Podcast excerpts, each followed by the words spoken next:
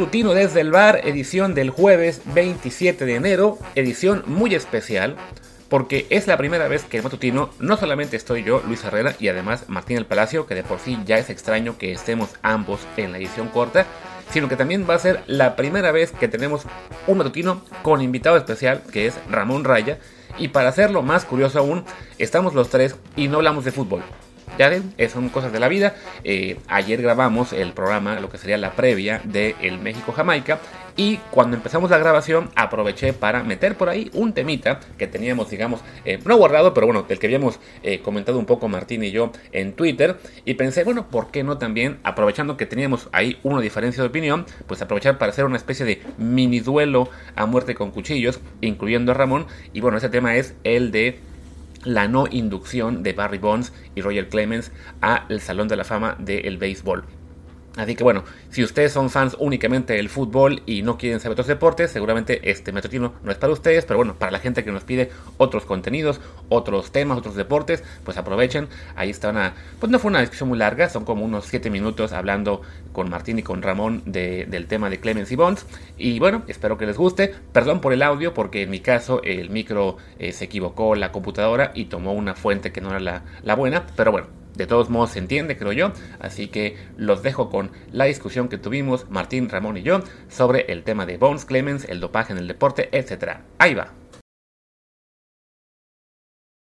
Pues como decía Martín, hoy hablaremos de lo que será el México-Jamaica, pero antes de eso, Martín, te tengo que dar un aviso. Llegó correo para ti aquí a tu casa en Barcelona de la Asociación de Escritores de Béisbol de Estados Unidos, que eres el candidato idóneo para unirte a ellos. Tienes la misma mentalidad que ellos.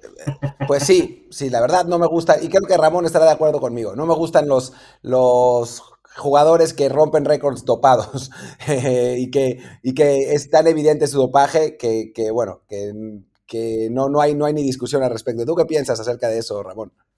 Pues claro que no, es hacer trampa, ¿no? Entonces, digo, yo, yo era fan de, de Lance Armstrong y después de enterarte que todo lo hizo dopado, pues la verdad es una gran decepción. No podría decirle yo a, mi hijo, ojalá y pudiera ser como este güey, ¿no? Entonces, pues no. Así como en el béisbol veía que muchos dicen, es que tendría que estar Barry Bonds, tenía que estar en el Salón de la Fama por lo que hicieron.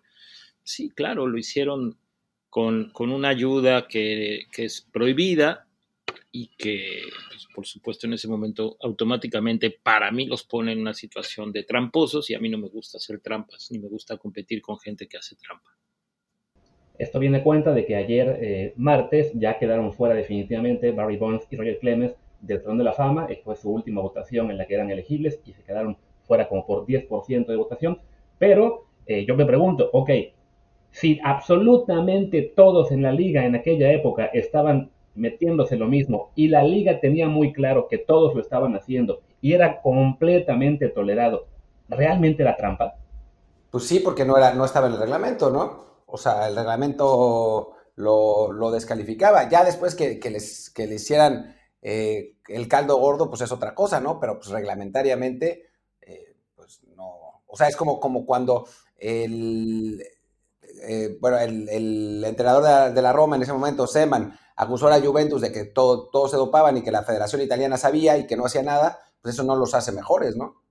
Sí, no, por, no porque no esté en el reglamento, o sea, el, aprovechar este tipo de situaciones. Sí, entiendo que la liga también hacía como que no, es, es lo mismo de los cachirules, ¿no? Pasaba en todo el mundo, todo el mundo lo sabía, periodistas, aficionados, o bueno, muchos aficionados, quizá no todos, directivos, entrenadores, jugadores, todo el mundo lo sabía y todo el mundo sabíamos que no solo pasaba en México, la CONCACAF lo tenía muy claro, la FIFA también sabía qué sucedía, pero no por eso deja de ser trampa, no por eso deja de estar mal.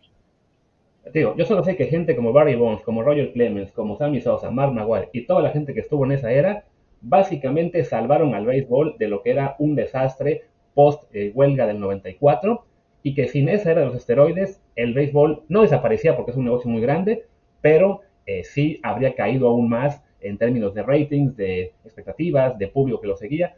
De hecho, y lo sabemos, ahora que ya esa era, entre comillas, ha terminado, el interés por el béisbol también ha mermado. Entonces, para que, para que tampoco nos vayamos, digamos, muy lejos con el tema que no es el del programa de hoy, pero sí creo que eh, que solamente estén pagando las trampas de aquella era, las figuras que a fin de cuentas fueron las que generaron el interés, mientras que directivos, equipos, eh, los libros de récords, todo sigue como tal, eh, sí me parece, la verdad, muy, eh, pues como que muy injusto, por, sobre todo por lo que fue una era en la que prácticamente se, se impulsaba a que los jugadores se metieran choches y lo que fuera para tener mejores números, más récords y, y, por tanto también más interés, más rating, más público en el Es que caes, caes en, en el, los de antes robaban más, ¿no? Y creo que pues tampoco, tampoco va por ahí. Y después hay otra cosa que es, es interesante dentro del, en el caso de Armstrong, ¿no? Que es que, ok, partimos de que todos se dopaban, pero no todos se dopaban igual.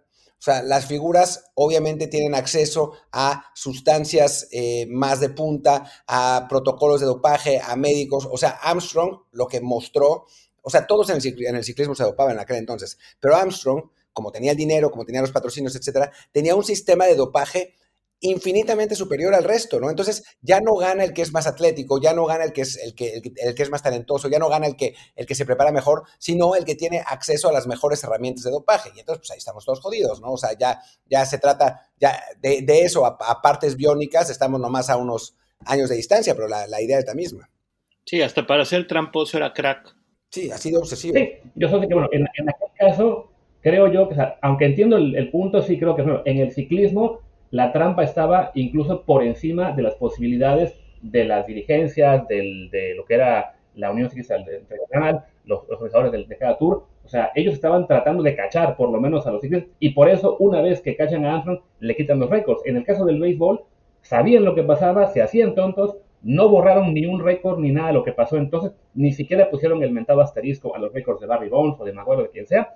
Simplemente es, bueno, ya que se acabó todo, ya que ganamos mucho dinero, ya que la liga se eh, recuperó en términos de audiencia, bueno, ahora sí, vamos a ponernos en plan este, eh, riguroso y perfecto, que los periodistas que votan para esta cosa del Juego de la Fama, que sean quienes hagan el castigo. Esa parte es la que francamente es donde no me, no me cuadra que los dejen no. ¿no? A fin de cuentas, el Salón de la Fama del béisbol es, digamos que, el, pues, la memoria histórica del deporte, que se queden fuera ahí dos o algunos más de las grandes figuras históricas, pues me parece muy raro. Con, bueno. era lo, con era lo mismo, ¿eh? Todos sabían, todos sabían. La organización del Tour de Francia, la Unión Ciclista Internacional, había un montón de acusaciones, todos sabían les valía madres, porque era Armstrong. O sea, el error de Armstrong real fue volver.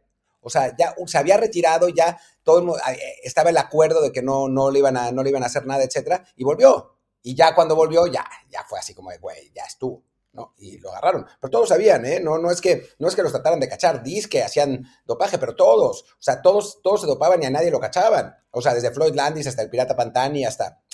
Era... Y también por lo mismo, porque todo el mundo estaba interesadísimo en el ciclismo. Es, son situaciones muy parecidas. Pero bueno, en fin, hablemos de fútbol. Y sí, sí hablamos de fútbol, pero eso lo hicimos ya en el resto del episodio, o más bien en el episodio completo que publicamos ya desde anoche, eh, para, pues para hacer la previa completa del Jamaica contra México. Eh, eso ya, si ustedes lo quieren escuchar, pues ahí está disponible como episodio número 320. Ya para, digamos, rematar ese tema de, de Bones, Clemens, etc.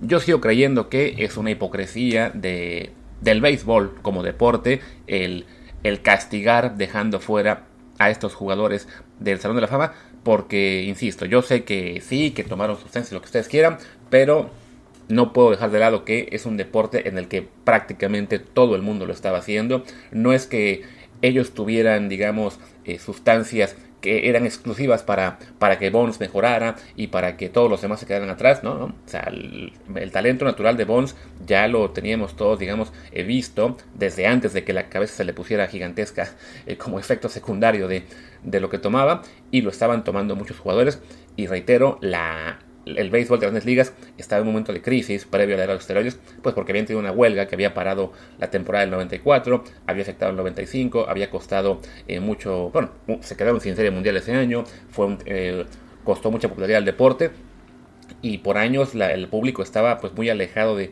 del, béisbol y fue hasta que ya aparecen los Maguire, los Amisosa, los Barry Bonds y demás jugadores eh, que sí estaban teniendo números eh, espectaculares, que se recuperó el interés por el, por el béisbol en muchos casos y eh, todo eso fue con la complicidad de autoridades, de equipos, de público, o sea, todo mundo sabía lo que pasaba, ¿no? Ahora pretender que, no, no, eran unos tramposos, pues no, o sea, si, el campo era parejo para todos, más allá de que estuvieran tomando sustancias que el reglamento dijera que no eran permitidas, yo creo que, vaya, Barry Bonds fue el mejor eh, jugador de su generación con o sin esteroides.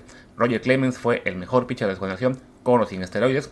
Y pues nada, es una pena que eh, ese recinto histórico, que es el Museo de la Fama, pues deja fuera a dos piezas clave de, de eso, ¿no? De la historia del deporte. Y no solo a ellos, a varios más que también van a quedarse fuera, como ya fue Maguire, como, como será Samisosa, como ya fue como va a ser también el caso de Alex Rodríguez, etcétera. Pero bueno, ya me extendí más en esta discusión, que a fin de cuentas pues no pueden seguir Martín y Ramón porque ellos no están en esta grabación del, episodio, bueno, del, promo, digamos. Eh, acabo de darme cuenta que no mencioné al principio que este programa está en Apple Podcast, Google Podcast, Spotify y demás aplicaciones, así que por favor, ya saben, por favor, suscríbanse y déjenos un review de 5 estrellas. Y nada, cierro la transmisión para decirles que eh, si quieren escuchar la previa del México-Jamaica, pues ahí está disponible desde ayer como episodio 320 y regresaremos seguramente mañana viernes con pues lo que será el comentario del partido de esta noche entre la selección mexicana y el equipo caribeño. Yo soy Luis Herrera, mi Twitter es arroba LuisRHA, el del programa es arroba desde el bar POD, desde el bar Pod. Pues gracias y nos vemos mañana. Chao.